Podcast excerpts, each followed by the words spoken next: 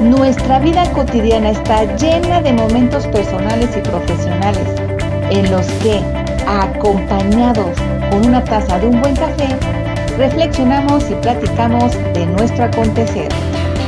Esto es Coffee Please y yo soy Patricia Luna Arredondo. Bienvenido.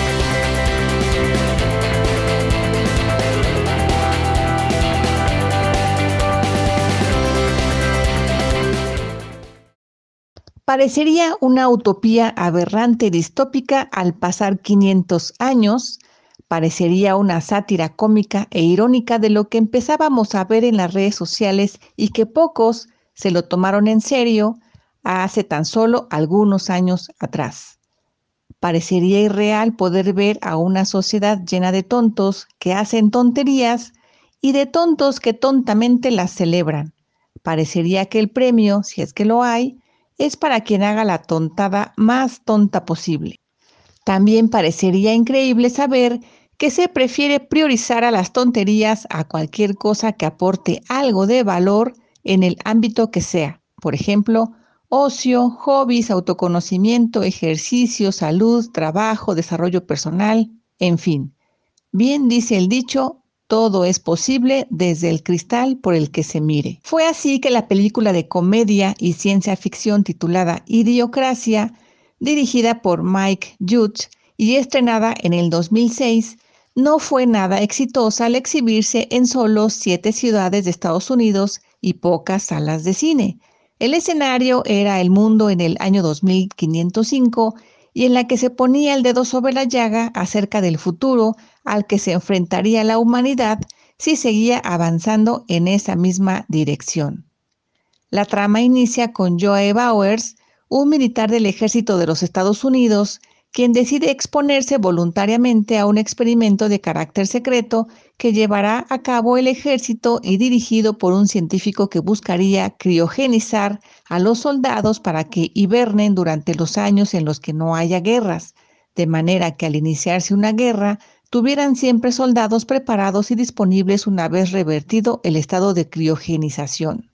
La duración del experimento estaba prevista para un año, pero un escándalo en el que se vio involucrado el científico obligó a cerrar la base militar, por lo que al pasar 500 años, Joe, el soldado voluntario, despertó encontrándose con un mundo muy diferente y se dio cuenta de que los más tontos, ignorantes y sin sentido de responsabilidad habían sido quienes con su descendencia lograron sobrevivir debido a una evolución sin presión, ocupados en cosas realmente sin impacto y con una creciente incapacidad de resolver los problemas más básicos, incluyendo los sociales y ambientales como el manejo de la basura. Joe comprendió que el entendimiento de la ley de la evolución y de que el más fuerte es quien sobrevive, en ese momento ya era falso por lo que trató de revertir parte de los daños, arriesgando incluso su propia vida. Esta película estrenada hace poco menos de dos décadas y cuyo guion fue inspirado por la creciente glorificación de la irracionalidad y la era de la idiotez que se venía a venir, al demeritar el pensamiento crítico, la intelectualidad y el aprendizaje continuo por una gran parte de la humanidad. El guionista y productor Mike intentó plasmar una visión del futuro en esta trama. Sin embargo, ni siquiera han pasado dos décadas desde que la sátira irónica, absurda y ridícula de una sociedad que en realidad pocas personas proyectaron en lo que se convertiría la humanidad si seguía en esa tendencia, pues hoy podemos reflexionar ante lo que ahora es prácticamente una realidad. Actualmente podemos ver en retrospectiva que esta película en realidad se trató de una advertencia a la que nadie le hizo caso. El futuro plasmado en esa película se acerca cada vez con mayor velocidad. Hoy vemos videos de personas de todas las edades bailando y señalando con la punta de sus dedos hacia arriba, a los lados y abajo, para posteriormente subir su video a la red social sincronizando con textos cortos superpuestos y ubicados en donde los dedos apuntan. En el mejor de los casos, vemos consejos de vida, consejos profesionales, de desarrollo personal o ejercicios para mejorar el bienestar físico. Hoy tenemos expertos en todas las ramas, diciéndonos sin un verdadero sustento ni conocimientos más allá que la narrativa de un merolico de tianguis que, como son tan exitosos en su negocio, nos quieren hacer tomar y pagarle sus clases para aprender sus métodos y ser tan exitosos como ellos.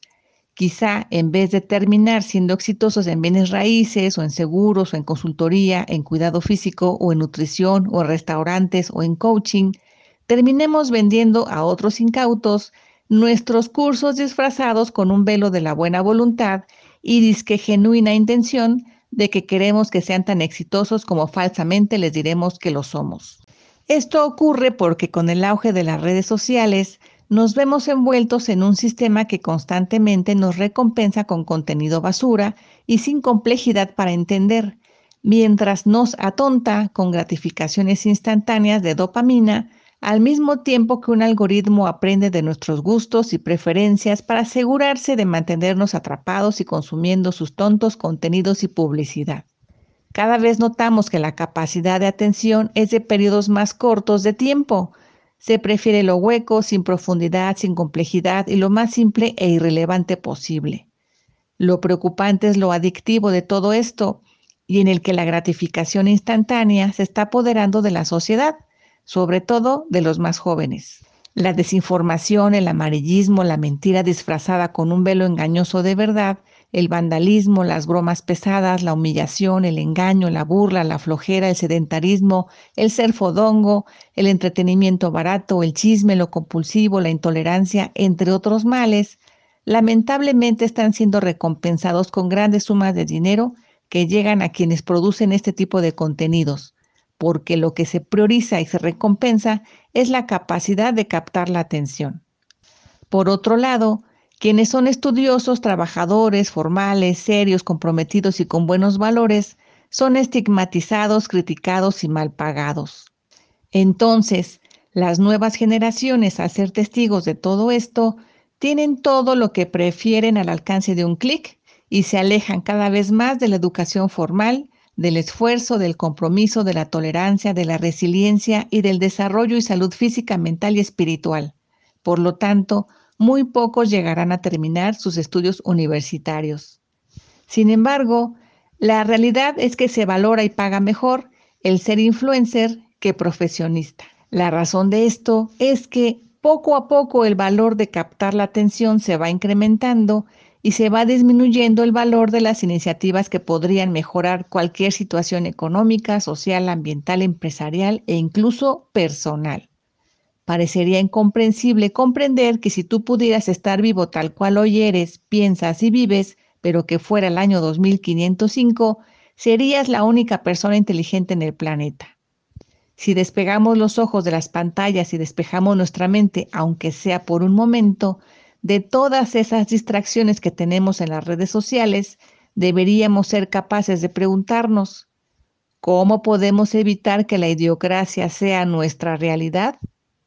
No podemos seguir prudentemente pasivos y no hacer nada al respecto. ¿Qué opinas? Házmelo saber y hasta el próximo café. Que estés muy bien.